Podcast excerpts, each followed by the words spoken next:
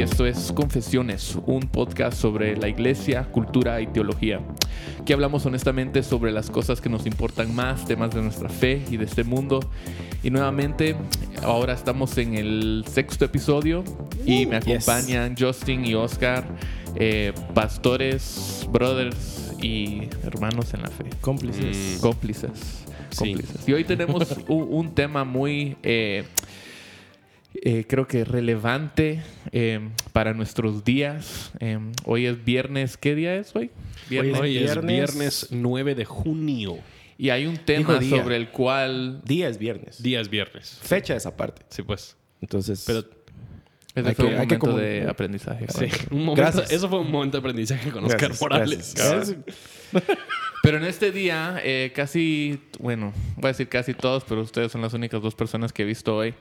Ustedes dos han estado hablando sobre eh, algo que tiene que ver un- mucho con nuestro tema de hoy. Sí.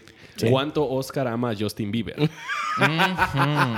Exa- eso- a eso me refería. Sí, Sí, tengo antes. pósters y todo.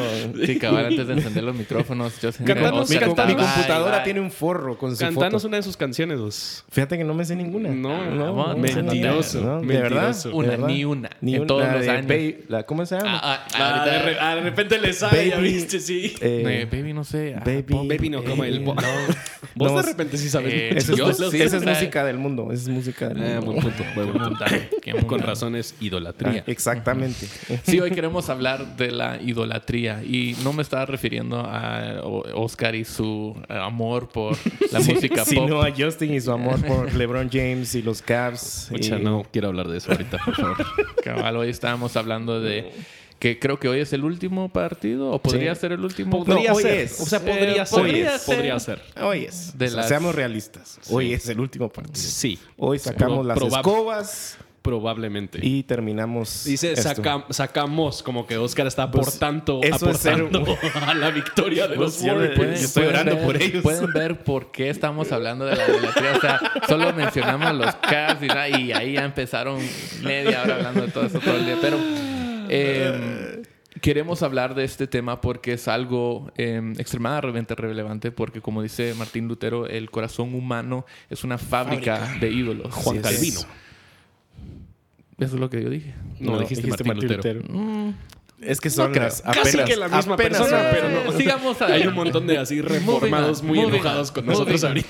Moving on. Con que no confundas a Martín Lutero con Mira, Martin o, Luther o King fue Jr. Martín Lutero o Charles Spurgeon o Tim Keller. Uno de esos John tres. Piper. O John O Piper, Piper, sí, también. sí, Se también. echan unas buenas. Pero la fábrica es un corazón. eh, el corazón es una fábrica de ídolos, perdón. Eh, y y to- cada uno de nosotros, eh, por causa de nuestra naturaleza pecaminosa, eh, tiene esta tendencia natural a convertir cosas buenas eh, o cosas que no son Dios en nuestro Dios. Eh, y si hay algo en que realmente somos buenos, en, en lo que realmente somos buenos, es adorar cosas que nunca fueron hechas con ese fin. Y esto se llama idolatría y todos somos culpables de esto. De hecho, el pastor Timothy Keller llama a los ídolos dioses que fallan. Él tiene un libro en español que se llama Dioses que fallan. Y con eso quiere decir que la idolatría es cuando tratamos cosas que no son Dios como nuestro Dios y porque no son Dios nos fallarán. Tra- Ponemos nuestro gozo, nuestra felicidad, Seguridad, nuestra espe- seguridad, esperanza. esperanza en estas cosas y simplemente esas cosas no pueden cumplir con todas nuestras expectativas o necesidades o, o lo que sea. Eh, ¿Cómo ustedes han visto, o sea, cómo luce eh, esta idolatría o cómo definirían ustedes la idolatría? Em, Pues yo creo que un- uno de los lugares interesantes para empezar es, es en los, es en los mismos diez mandamientos. Este tema obviamente es muy importante al Dios que nosotros servimos y adoramos. Y en, en los mismos mandamientos Él dice, yo es el Señor tu Dios que te saqué de la tierra de Egipto, de la casa de servidumbre. No tendrás otros dioses delante de mí. Ahora, obviamente en este entonces otros dioses eran eh, cosas hechas de, de madera, de oro, de plata, de lo que sea, pero Sí. para Dios el, el dar la adoración que solo Él merece a algo que no es Él, precisamente es esa idolatría. Y yo creo que en el Antiguo Testamento eso luce de cierta forma, en el Nuevo Testamento eso luce de cier- cierta forma, y ahora en nuestra vida cotidiana eso luce de una manera muy diferente. Nosotros no tenemos ídolos así hechas de manos de oro de plata, pero, pero sí, es algo... entonces esa es mi pregunta. Entonces, ¿cómo luce en el Antiguo Testamento, en el Nuevo y ahora, hoy en día? Y, y ot- y otra cosa es de que hoy, hoy en día Pues cualquier... la ¿Vas a pregunta. re- responder No, no mi pregunta?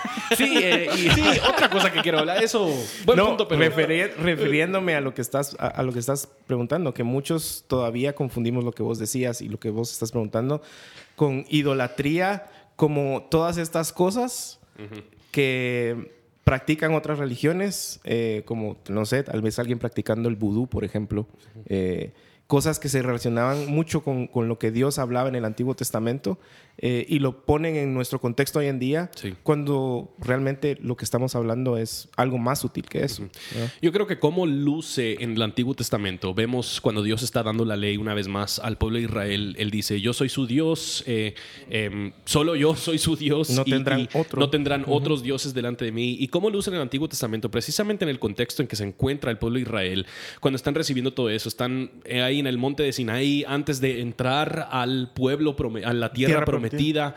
Y en, ese, en esa tierra habían otros diferentes naciones, quienes, otras diferentes naciones, quienes habían hecho dioses de todo tipo de cosas dentro de la creación. Ellos alababan al sol, ellos alababan al, a la luna, ellos alababan a la vaca, lo que Casi sea, cualquier ¿verdad? cosa. Casi cualquier cosa. Y en muchas de estas instancias hacían réplicas de estos dioses en oro, en plata, y ellos rendían culto y daban sacrificios a estos dioses. Y es interesante, es, es curioso ver el pueblo de Israel entrando a esta tierra. La tentación, realmente en nuestro contexto no lo entiendo, pero la tentación constante de dejar de alabar a Yahweh como su único Dios y dar su adoración y su alabanza a otros de estos dioses paganos, quienes habían sido imaginados por estas, y, y pasó otras en el mismo monte. O sea, está Moisés con Sí. Dios recibiendo la ley y le dice, mira, baja, porque... Y, y de hecho creo que, no estoy seguro, pero creo que Moisés piensa al inicio de que... de- pues tal vez están celebrando lo que está pasando y cuando baja, hey, había un ídolo ahí Sí. de oro. O sea, fue, fue, es, es algo tan obvio y que a veces, incluso a mí me pasa muchas veces cuando leo esto, digo, a la gran, o sea, qué, qué descarados, que cómo pueden. Sí. Pero cuando me examino yo y examino mi propia vida a la luz de lo que vamos a platicar hoy, nos pasa, nos Sí. pasa a cada momento. También otra de las cosas que es interesante del Antiguo Testamento son las historias donde hay em, competencia entre Mm. Dios Y y, otros estos dioses. otros dioses falsos. Entonces está la historia, creo que de Elías, no recuerdo cuál es, cuando Entre están los profetas de Baal. cuando están y los profetas de Baal y están llamando fuego del cielo y estos profetas de Baal dicen que va a llegar, entonces ellos llaman y claman y piden y Se Elías cortan. hasta se empieza a burlar. Échenle dice- agua. Sí, cabal. Y luego, eh, entonces Elías empieza a burlar y dice, bueno, tal vez tu Dios está, Está en el dormido. baño, está dormido. Em, pero luego en el altar eh, a que Elías va a pedir que Dios envíe fuego, le echan que siete diferentes eh, cubetas de agua y Elías pide y Dios envía fuego Claro. y, se, y se mira entre, en todo el Antiguo Testamento esta tensión entre el Dios verdadero y los dioses falsos que estas naciones paganas están rindiendo culto. Sí, y como dices, Dios siempre como ridiculiza a los dioses paganos. Isaías 44 describe la ridiculez de adorar un objeto que acabas de crear con tus propias manos. Dice, me postraré ante un pedazo de madera, o sea, sí. algo que tú acabas de crear con tus propias manos y luego te vas a sentar ahí o arrodillar y postrarte ante, o sea, qué sé yo, ¿verdad? Una Sí. figura de, de un animal. algo. De algo. Y, y De no Justin es que... Bieber. De Justin Bieber. O de los Oscar. Pero lo, lo interesante es que estas cosas intrínsecamente no son pecaminosas o malas. O sea, no es como que la vaca es un es pecaminosa en sí o algo así. Son, El o- o, la madera o el oro. O sea, todos esos son elementos creados por Dios, son parte de la creación. Simplemente el, el problema es cuando nosotros tomamos esas cosas y las exaltamos por encima de Dios, lo convertimos en algo que está destinado para glorificar a Dios y lo utilizamos para glorificarnos a nosotros mismos o, o- o para recibir algo. O para, para buscar en ellos algo que solo Dios nos puede dar perfectamente. Y, y creo que esa es la esencia de la, de la idolatría, el buscar en la creación. Eh, Romanos eh, 1.25 es claro cuando dice, y así rindieron culto y sirvieron a las cosas que Dios creó y no al creador mismo. O sea, Sí. estamos cambiando, eh, buscando eh, algo que solo en Dios podemos encontrar perfectamente eh, en la creación. Y la creación pues, va a fallarnos en cualquier momento. Sí. Sí, entonces, Antiguo Testamento, Nuevo Testamento, cómo, cómo vemos la idolatría tal vez em, en la misma iglesia, cuando Pablo les escribe a estas iglesias, o en la situación cuando vemos, cuando Jesús llega a to the scene, como diríamos. Sí, sí, sí. Em, ¿Cómo se mira, cómo luce la idolatría en ese contexto? Yo creo que la, la idolatría luce eh, de diferentes maneras según la, eh, el- la nación o la cultura a que se está hablando. Entonces, eh, cuando hablamos de, del pueblo hebreo, del pueblo judío, había una gran mezcla de culturas que por haber sido conquistados por, eh, por Roma, por, por la, la influencia helenista, había muchas diferentes in- influencias ahí. em, pero principalmente en el centro de la religiosidad de los judíos vemos a los fariseos, vemos a diferentes grupos quienes estaban em, adorando tal vez su eh, judaísmo más que verdaderamente a Dios. Entonces hasta, hasta Jesús dice que esta gente, esta gente me honra con sus labios, pero no con su, no, pero su corazón está alejado de mí. Donde, donde hay una, eh, un, un deseo de, de ser percibido como religioso o como un buen eh, adorador de, de Yahweh, pero realmente en su, en su corazón no es cierto. Su adoración, y esto tal vez es el punto de la idolatría, y la adoración es mucho más profundo que simplemente lo que decimos o hacemos superficialmente. Y, y- y vemos en, en resumidas cuentas que era su tradición y la ley, la, eh, su religión. Eh, incluso Jesús mismo les llama sepulcros blanquea- blanqueados, hipócritas. O sea, la forma en que Jesús se refirió a ellos era muy fuerte, eh, precisamente por eso, ¿no? Porque querían exaltar toda esta, lo externo y la apariencia delante de la gente, eh, pero otra vez sus corazones estaban bastante lejos de, de lo que Dios y lo que Jesús estaban enseñando. Sí, y esa misma idolatría ahora se mira hoy también, ¿verdad? Totalmente, en la vida sí. cotidiana, casi, bueno, todos los días. Todos ¿verdad? los días, sí. Em, ¿Cómo se mira, cómo ustedes ven la idolatría? Ya mencionamos, obviamente, los, están los deportes, eh, están, eh, o sea, el básquetbol, está la NBA, está la NFL, Todo, está sí, eh, el Mundial, ¿verdad? Em, hay momentos en El Guate Barça donde Real, o sea, ya no hay tráfico en la calle al mediodía y uno sabe, ¿qué onda? ¿Por qué? Porque Ay, todos están metidos en, en un restaurante en la casa en algún lado viendo el partido. Sí. Eh, uno cuando pide pizza esos- en esos momentos va a tomar una hora y no sé qué, porque todos van, están comiendo, todos están viendo el partido, todos tienen la camisa, todos, o sea, el- como que el mundo gira alrededor de esos Sí, partidos, ¿verdad? sí.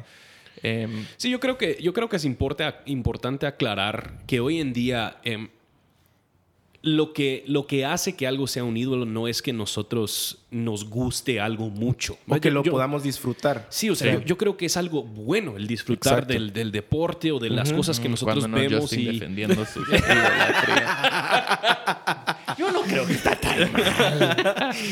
Pero yo creo que es, yo creo que es Piper que da una buena, una buena definición o una buena forma de, de diagnosticar si algo es un ídolo en nuestra vida. Él dice un ídolo es algo que estás dispuesto a pecar para conseguirlo o pecar si no lo consigues. Eso fue Juan Em, Calvino. Yo creo que fue. Martín Piper Lutero. eh, Spurgeon. Sí, Lutero.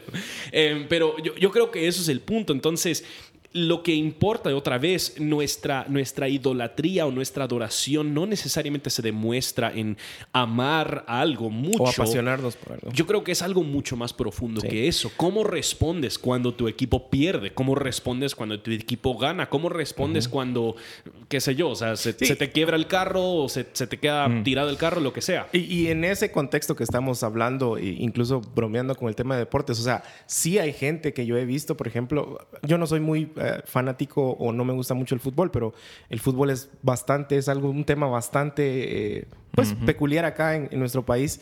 Y he visto gente llorando en los restaurantes, tirando, tirando la comida por un lado. Y, y- y uno dice, ¿qué, qué está pasando? O sea, Nosotros pero- tenemos a gente aquí en Guate, no fue que los cremas o los rojos que uno asesinaron el Sí, otro. O sea, sí. yo creo Eh, que eh. estamos, eh, es- el amor a estos equipos Claro, se vuelve algo claro. totalmente pecaminoso. Ahora, Sí, en- en algunos lo- van con la mentalidad que, que van al estadio y si pierden lo van a quemar. o sea. Exacto, o sea, y, y entonces eso en lo cotidiano, y, y creo que también, bueno, está- estamos hablando bastante de eso, pero hay N cantidad de formas en nuestra vida que eso se puede eh, experimentar. Y agregando a lo que vos decías eh, eh, respecto a esto, también lo podemos ver en, en dónde invertimos más nuestro dinero, en dónde invertimos más nuestro tiempo, qué ocupa la mayor cantidad de tiempo en nuestra mente. O sea, Nuestra otra vez, nuestra eso. energía, nuestra pasión. Todas esas cosas son, son una muestra de cómo en nuestra actualidad o en, en la vida cotidiana nos podemos, podemos dar cuenta de... Hay, de- hay- que de ya no recuerdo quién es el que lo, lo escribió inicialmente, pero hay, hay un autor en los Estados Unidos que hizo la comparación entre simplemente lo, lo visible de lo que sucede en los estadios de fútbol americano en los Estados Unidos. Y él dice, les voy a contar una historia, imaginen a miles de personas una vez a la semana pintándose su cuerpo. em, para reflejar eh, una adoración a su Dios y luego todos se reúnen en el mismo lugar y empiezan a, a- a- beber ciertos elementos que afecta a su cuerpo, o sea, y empiezan a pintar esta imagen que Como parece ser, un, religión. sí, parece ser una- un ritual de, Que al de final una era un religión partido. y era un partido de fútbol americano. Y yo creo que sí es algo por lo menos importante considerar que sí, sí eh, invertimos mucho de nuestro tiempo y mucha nuestra energía en cosas que no creo que son malas esas cosas. Yo Claro. creo que eso es algo precioso de cómo Dios ha diseñado y creado el mundo y es parte de la gracia común, pero al mismo tiempo estas buenas cosas se pueden volver cosas más importantes de, de- de lo que deberían ser. Claro. Sí, y a la medida que vamos idolatrando esas cosas, también estamos poniendo una presión eh, sobre ellas que ellos no, no pueden aguantar. Es vol- volviendo a la idea de que son dioses que fallan. O sea, pensando en, en el ídolo de, de Oscar con, con Justin Bieber, ¿verdad? Mucha, ¿De dónde sacaron eso? O Yo sea, toda la gente va a pensar que De tu- tengo pósters de o fotos. De tu iTunes, vos. Nosotros ya lo Sí, vimos. mira, ya vimos yo tu no tengo cuenta, iTunes, ya vimos tu yo- cuenta de Android, Spotify. Mentiroso. Mentiroso. Venía la luz. ¿eh? No, pero Caminé recuerdo y, y escribí algo al respecto el año pasado que- porque recor- recuerdo que vi una noticia que Justin Bieber había cancelado todos sus eh, meet and greets, ¿verdad? Estos encuentros donde fans pagan hasta dos mil dólares para ir a pasar tiempo con él y conocerlo y, o sea, qué sé yo, ¿ah? que le den camisas y todo lo demás. Y después de un rato Bieber dijo, mucha, me gusta, o sea, disfruto un montón conocerlos y todo eso, pero ya, ya no más, ya no puedo, me siento demasiado agotado, infeliz y ya no, ya no quería hacer eso. Y si lo, lo habías visto en las noticias en ese momento, sí es- parecía como que cada vez salía otra noticia, algo que había, él había hecho o, algo que, que él estaba viviendo como que sí, era, no estaba feliz. Y, y creo que lo que estamos viendo ahí es un ejemplo de lo que pasa cuando ponemos el peso de nuestra adoración sobre una persona, que nuestros ídolos no pueden aguantar ese peso. Eh, nuestros ídolos sean celebridades, sean hasta nuestras propias esposas o nuestros hijos, si Sí. ponemos toda la carga de tú me debes hacer feliz y tú me debes... No me vas a, no me tenés que fallar. Ajá, no me tenés que fallar, me tenés que satisfacer. Todo, todo mi felicidad depende de ti. Sí. Entonces, eso, eso es como una enorme carga o presión que le ponemos, em, o sea, sí a ídolos, sí a, a- a celebridades o cosas así, pero más de, más de mayor importancia a nuestra propia familia, a la Sí. gente Sí. que amamos. Recuerdo otra vez también de otra vez en, en los temas cotidianos de, de bastante que sonaron bastante. No sé si fue que Messi había perdido con, con Argentina, con el Barça, no sé, la verdad no sigo mucho el fútbol, pero empecé Pues Ya, ya lo dijiste vos. Todos sabemos que no te gusta Ahora estamos dudando, sí. Pero empecé a ver en, en- en Facebook, que es donde uno se da cuenta de casi todo, y eran unos insultos tras insultos tras insultos, en donde casi que no deberías de llamarte argentino. eh, Y luego cuando él gana, es frases incluso que como vos decías, las pones en un contexto de religión y suenan bien, porque decían, ¿cómo no amarte Messi? ¿Cómo no... eh, y O uno sea, dice, o sea, eres un dios. Exacto, o sea, Sí. y, y- y es increíble cómo la gente muchas veces no se da cuenta de eso, pero fácilmente quieren atacar sistemas religiosos o pensamientos religiosos que lo hacen, ¿no? Y al final sigue siendo lo mismo. Entonces, al punto que vos estabas haciendo con el tema de, de- de Justin Bieber, que no sé quién es, no, no, no lo ubico yo. Eh, pero, pero sí, pasa con todo, ¿no? Pasa con, con todas estas personas que nosotros tenemos estándares y demandas sumamente altos y que al final de cuentas, tarde o temprano se van a quedar Sí. cortos de eso. Sí. Y entonces, eh, creo que es Driscoll también el que decía que pasan dos cosas. Cuando los tenemos como ídolos y nos fallan, pasamos a demonizarlos, atacarlos y queremos eh, deshacernos de ellos. ¿no? Sí, yo creo que vale la pena el, el resaltar en, en, cuanto a lo cotidiano. Eh, sí hay una categoría de cosas que obviamente parecen ser un poquito más ídolos, o sea, uh -huh. cuestiones como los, los equipos de deportes, eh, bandas o Músicas, artistas, artistas, musicales. Luego existe lo, lo material. Uh -huh. eh, yo creo que nosotros podemos idolatrar eh, nuestro carro. O sea, Pablo habla de que el amor al dinero es la raíz de toda maldad. Uh -huh. podemos idolatrar nuestra casa o tener más cosas. Pero luego hay todas estas cosas que sí son intangibles, como vos estabas hablando de nuestra, bueno, nuestra familia tal vez es tangible, literalmente, pero, pero o sea, el éxito de nuestros hijos. El, el, el, una, un noviazgo se puede volver un ídolo donde nosotros estamos depositando nuestra confianza y esperanza en eso. ¿Cómo nos ven otros? Cómo nos ven otros, la percepción, la aprobación de las sí. personas. Y a final de cuentas, lo que creo que está por debajo de muchas de estas cosas es el, el, el anhelo de encontrar nuestra importancia uh -huh. o nuestro valor en aquellas cosas. Nuestra Exacto. misma identidad. Exacto. Nuestra identidad. Entonces, si LeBron James pierde, yo no pierdo nada. O sea, eh, hay mucha gente el que... control un poquito. O sea, hay gente que se va a burlar ahora de Ahora está diciendo. Ahora dice eso, pero ayer... pero, el, el, pero yo creo que una de esas cosas que son un poquito más intangibles, que ahora en nuestra generación es muy particular, es las redes sociales.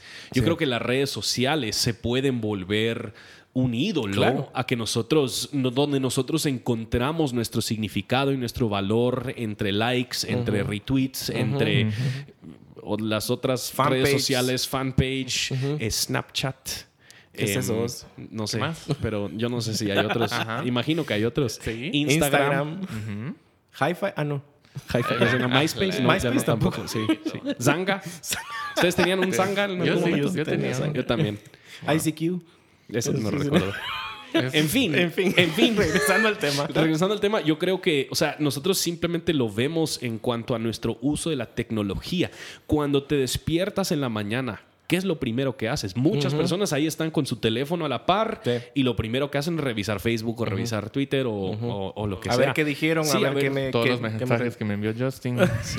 A las 5 de la mañana. Sí. Es que yo tengo que levantarme a revisar todos los mensajes que ustedes me enviaron a las 10 de la noche. pero, pero otra vez es un sentido de buscar eso que nos hace falta. Eso que eh, en nuestro interior... Eh, consciente o inconscientemente anhelamos. Uh -huh. Por ejemplo, una de las preguntas más, más sencillas eh, que hemos hecho acá en la iglesia o en momentos de discipulado o en enseñanza o uno a uno es, ¿en dónde encontrás tu paz? Uh -huh. ¿Cuándo te sentís en paz? La mayoría de respuestas es cuando casi a fin de mes todavía hay dinero en el, sí. en el banco. Sí. Y entendemos que, que, obviamente eso es, un, eso es un bien necesario y que debemos ser buenos mayordomos, pero al final de cuentas nuestra seguridad no debería estar ahí. Sí.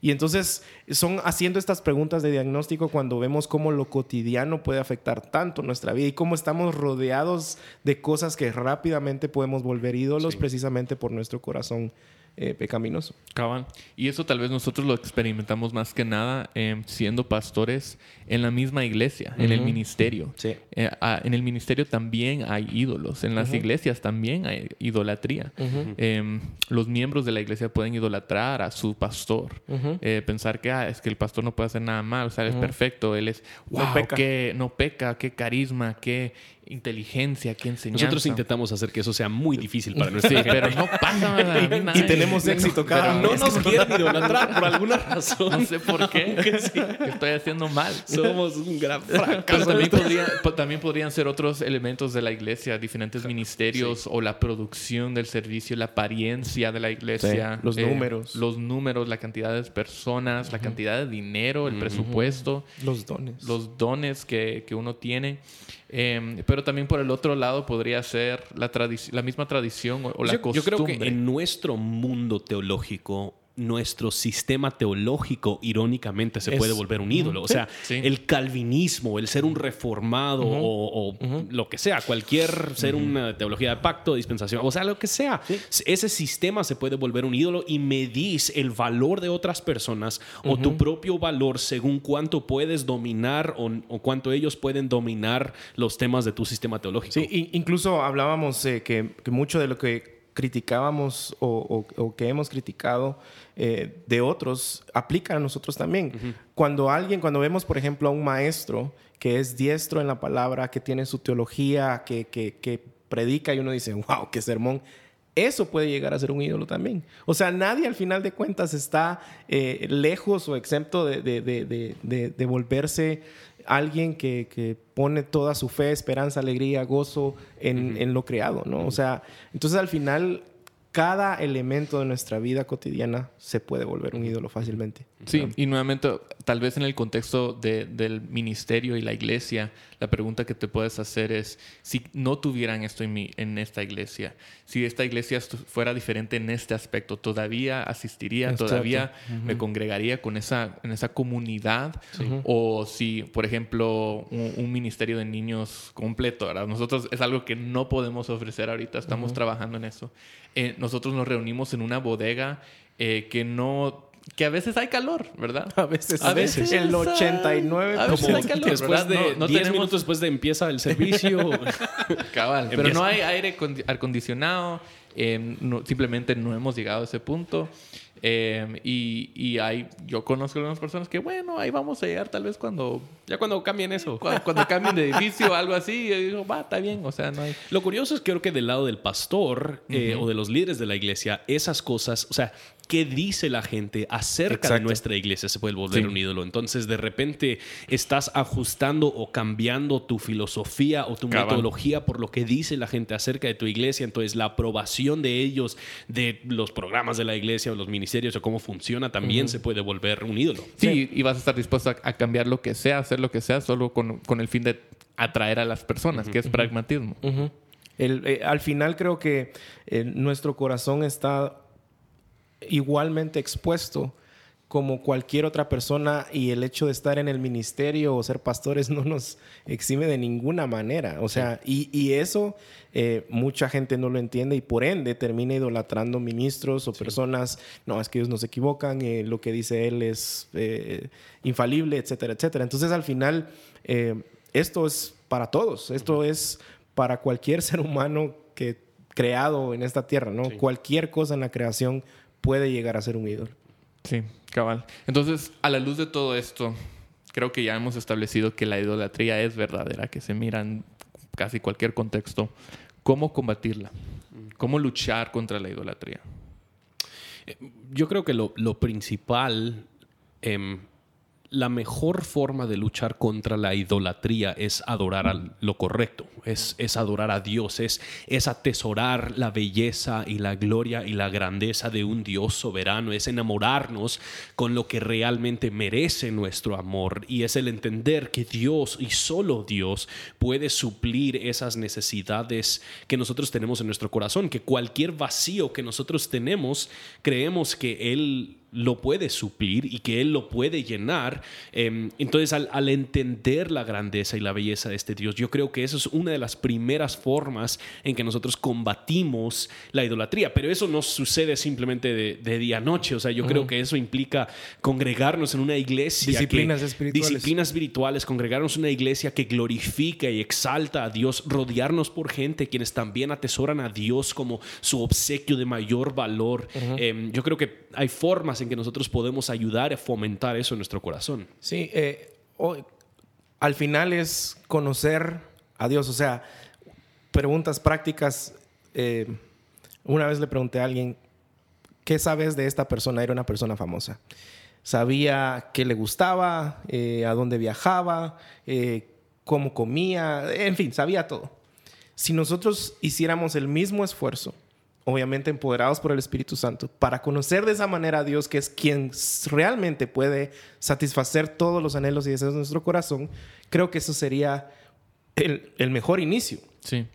¿verdad? O sea, terminar, eh, no, no terminar, el, el, conocer a Dios de esa manera tan profunda eh, conocer a, esta a, la única, a la única persona, al único Dios que nos puede satisfacer. Y eso, otra vez, como dije, son disciplinas espirituales, no, como vos decías, no va a pasar de la noche a la mañana. O, ¿será que pueden orar por mí para que ya no pueda, para que ya, deje de tener estas cosas? No va a pasar. Es, es algo constante, es un trabajo constante que gracias a Dios lo podemos evidenciar de, de mejor manera cuando estamos sumergidos en la palabra de Dios. O sea, toda la Biblia es un relato de un pueblo separado, condenado, muerto en sus delitos y pecados por idolatría y un Dios eh, persiguiendo eh, por amor eh, para salvarlos. Sí, y es que la idolatría o los ídolos em, se pueden expresar de, de tantas diferentes maneras pero muchas veces son los mismos pecados que están detrás de ellos, ¿verdad?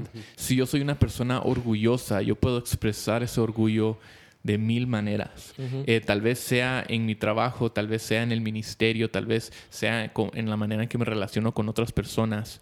Em, y puedo, y si, pero si solo lo miro en, en, el contexto de mi familia o solo miro mi orgullo en el contexto de mi trabajo y digo, bueno, tengo que cambiar eso, tengo que destruir ese ídolo, ok, destruiste esa expresión de ese ídolo, pero todavía vas a ser una persona orgullosa en, en, tus relaciones o con tu familia.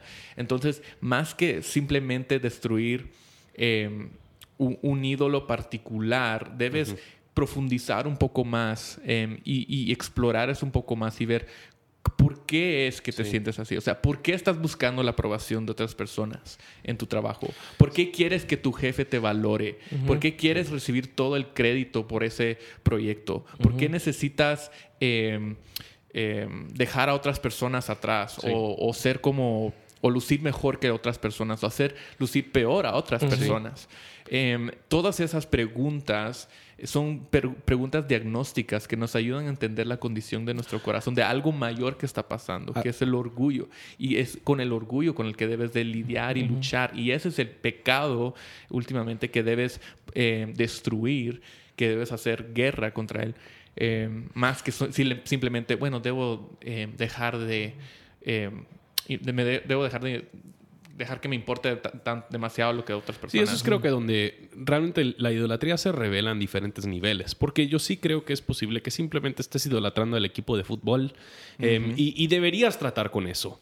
Pero yo creo que hay preguntas más profundas que se deberían hacer. Hay ídolos que tal vez están por debajo de los ídolos y hay, hay ídolos que tal vez están debajo de los ídolos que están debajo de los ídolos. A final de cuentas, yo creo que alguien puede estar eh, peleando, eh, puede estar haciendo guerra contra la pornografía, pero simplemente dejar de ver la pornografía tal vez no es la solución, porque esa pornografía, ese momento de ver ciertas imágenes, tal vez se siente muy aprobado por estar viendo estas imágenes o se siente muy en control, seguro. Entonces, el ídolo realmente, sí, la pornografía es un pecado que debería luchar contra eso, pero también por debajo de ese pecado hay un anhelo de tener control o hay un anhelo de la aprobación del hombre y eso es donde yo creo que requiere eh, el, el cristiano necesariamente tiene que indagar más allá de simplemente los los hechos o las obras pecaminosas que hace para ver la motivación que existe en su corazón para llevar a cabo esos actos pecaminosos. Yo creo que la, palabra, la, pregunta clave ahí es ¿por qué estoy haciendo? ¿Por qué no estoy haciendo eso? O sea, eh, los miedos, nuestras ansiedades, y al final se resume en lo que nuestro corazón anhela o necesita profundamente. ¿Verdad? Cuando empezamos a hacer esas preguntas de diagnóstico es como que empezamos a, pelar una cebolla, ¿no? Primero, sí, o sea, el, equipo de, fútbol, ¿no? Lo que sea que, que, esté ahí. Luego, eh, mm, aquí estoy buscando eh, emoción, estoy buscando satisfacción, estoy buscando gozo. Sí, tal vez ayudaría ya que, ya que el podcast se llama Confesiones, eh, si uno de ustedes, porque yo no quiero, pero eh, uno de ustedes. ya todos saben que son los Caps. y explicara este, este proceso en, en, nuestra propia vida. ¿Cómo es que nosotros lo hemos ido desde, como, desde la superficie hasta lo, más, hasta lo más profundo en nuestro corazón? Entonces, como yo planteé la pregunta, uno de ustedes lo, deberían contestar. Ahorita ese, ese awkward silence en el. Confesiones. Eh, yo creo que en mi caso, por ejemplo, algo con lo que peleé mucho tiempo era con, la aprobación de la gente.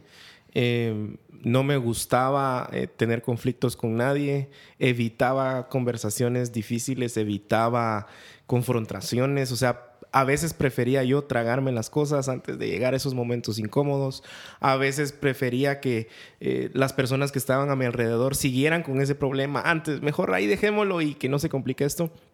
Y creo que el Señor eh, en su soberanía me permitió pasar por un proceso sumamente difícil en mi vida personal, con mi matrimonio, eh, incluso en el ministerio, en donde todas estas cosas empezaron a, resurgir. Y y literalmente llegó un punto en donde no había otra respuesta más que confiar en la bondad de Dios. Y en Romanos 8, o sea, Romanos 8 ahí se volvió como que el eslogan de mi vida, todas las cosas ayudan a bien, a nuestra santificación. Entonces, creo que parte de ir... Eh, eh, como pelando esa, esa, em, esa, esa cebolla. Eh, fue el, Cebolla de mi corazón. Puro, puro Shrek, mucha. No sé si recuerdan. la, la cebolla de mi corazón fue el ir eh, entendiendo que al final no conocía al Dios que yo decía conocer. Y, y créame, no fue hasta que empecé otra vez a tomar la palabra de Dios y a cono- con la intención de conocer a Dios, no, no con la intención de a ver qué, qué me quería decir a mí, de todo va a estar bien y, y ya vas a salir de esto, solo sé positivo. No, fue un, eh, un cambio total de enfoque al acercarme a la palabra de Dios y entender, por ejemplo, por qué Dios crea al hombre hasta de último en, en el ritmo de la creación y entender que Dios es un Dios que provee, es un Dios que, de- que le estaba diciendo, hey, en mí, en esta relación vas a tener todo lo que necesitas. Sí. ¿Sí? Entonces, el, el reenfocar esa, ese entendimiento de la palabra de Dios, el reenfocar lo que yo creía que era el Evangelio, fue clave Sí. y empezar a conocer un Dios. Sí, eh, creo que ese es el, el proceso más importante, es ese proceso de indagar en cuanto a la motivación de por qué es que estoy haciendo Exacto. lo que estoy haciendo, qué es lo que estoy buscando en la creación que solo Dios me puede dar, o por qué me afecta tanto cuando alguien me critica, por qué me afecta tanto cuando tal persona dice esto, cuando ya no tengo lo que antes pensé tener. O sea, yo creo que requiere una reflexión más profunda y, y lastimosamente en mucha de la tradición cristiana evangélica, por lo menos en, en mucho del último siglo, nos hemos enfocado mucho más en los pecados de la superficie. ¿Qué estás haciendo? Deja de hacer eso en vez de realmente eh, em- eh, impulsar una reflexión mucho más profunda en nuestro corazón. ¿Qué Sí, era el algo problema más de los- está pasando ahí. Sí, que era el problema de los fariseos. O sea, otra vez emulamos lo mismo, ¿no? De, de solo lo externo, y no, pero realmente en lo interno no hay absolutamente nada eh, que, que refleje realmente la- el, el conocimiento de un Dios verdadero. Sí. Sí, como dice Tim Keller, la única manera de librarnos de la influencia destructiva de los dioses falsos es volvernos al único verdadero. Sí. Y si realmente queremos disfrutar y queremos o sea, disfrutar las cosas que Dios ha creado, como los deportes o como nuestra familia, como el trabajo, tenemos que hacerlo de la manera que Dios las diseñó. Exacto. Y Él no diseñó estas cosas para que las eleváramos por encima de Él, para que tuviera- las tuviéramos como nuestra primera prioridad. Nuestra primera prioridad debe ser amar a Dios. Em, Sí, creo que es importante, tal vez para reducir la idolatría aún más, el entender, la idolatría no es algo que está fuera de mí. Realmente la idolatría se reduce hasta tal punto en que yo me doy cuenta que yo soy mi propio ídolo. Eh, eh, todas estas otras cosas son las formas en que yo me pongo como Dios y eso es donde nace de esa primera mentira, cuando la serpiente le ofrece a Eva y Adán que ellos pueden ser como Dios. Y eso creo que es donde uno de los versículos que más me fascina es a final de Primera de Juan, cuando Primera de Juan le dice a ellos, hijitos míos, aléjense de los ídolos. Él ha pasado cinco capítulos y no ha mencionado una sola vez la- el concepto de la idolatría. Pero lo que sí ha hablado mucho es de la necesidad de amar a Dios y amar al prójimo y cómo, ref- cómo se refleja ese amor a Dios y cómo es que se revela ese amor al prójimo. Y a final de cuentas, el alejarse de la idolatría es alejarme de amarme a mí mismo y amar a Dios tal y como yo debería. Y cuando yo pongo a Dios en el lugar en que Él debería estar, yo voy a poner a los demás en el lugar donde ellos deberían estar y al final de cuentas yo Y- voy a olvidarme de mí mismo. Y la forma para hacer eso, como, como explicaba, era tratar de entender nuestra fe de una manera cristocéntrica. O sea, Dios es el centro. Cuando yo me acerco a la Biblia, y, miren, de verdad, eso cambió tanto eh, para la gloria de Dios. Eh, el- el- el- la forma en que yo percibía las cosas, el empezar a leer la palabra de Dios con un enfoque eh, en donde Dios era el centro, ¿qué estoy aprendiendo yo de Dios? Aprendí sobre la soberanía de Dios, la bondad de Dios, la provisión de Dios, el poder de Dios, la santidad de Dios, todo eso. Y, y de hecho en Gálatas 4, 8 dice, antes de conocer a Dios, ustedes los gentiles eran esclavos de los dioses mm. que ni siquiera existen. Ahora que conocen a Dios, ¿por qué quieren retroceder y convertirse otra vez esclavos débiles e inútiles de estos, de estos dioses? O sea, e- esa es la respuesta. Entre más conozcamos a Dios de una manera teocéntrica, cristocéntrica, en donde no me acerco a la Biblia para ver qué me va a decir a mí de mi vida y de lo que yo quiero hacer, sino que qué voy a aprender yo de Dios, de este Dios creador, sustentador y redentor del universo, que es lo único, el único que puede satisfacer todos los anhelos de mi corazón. Esa es la forma, creo yo, que... Y hablando de la idolatría, mi esposa apenas me envió un mensaje diciéndome que van a poner un Papa John's en pasaje naranjo. y a mí me gusta mucho la comida, en particular la pizza. Sí, eso lo vi ayer. Creo que vamos a tener que ir ahí a comer. Ahí está Wingzone y Papa John's. O sea, yo voy a engordar mucho. Hablando de... Hablando eh, de- Creo que deberíamos ir a, a comer a algún lado. que ya tengo hambre. Y, Yo eh, también. Está bueno. Buen tema. Sí. Buen tema, la verdad. Sí. Bueno, esto ha sido Confesiones. Gracias nuevamente por escuchar. Si quieres dejar un comentario, lo puedes hacer en nuestra página de Facebook o en la misma aplicación eh, de podcast. eh, o si quieres dejar un rating o lo que sea, eh, tú ya sabes qué hacer. Gracias nuevamente por escuchar y nos vemos en la próxima. Hasta luego.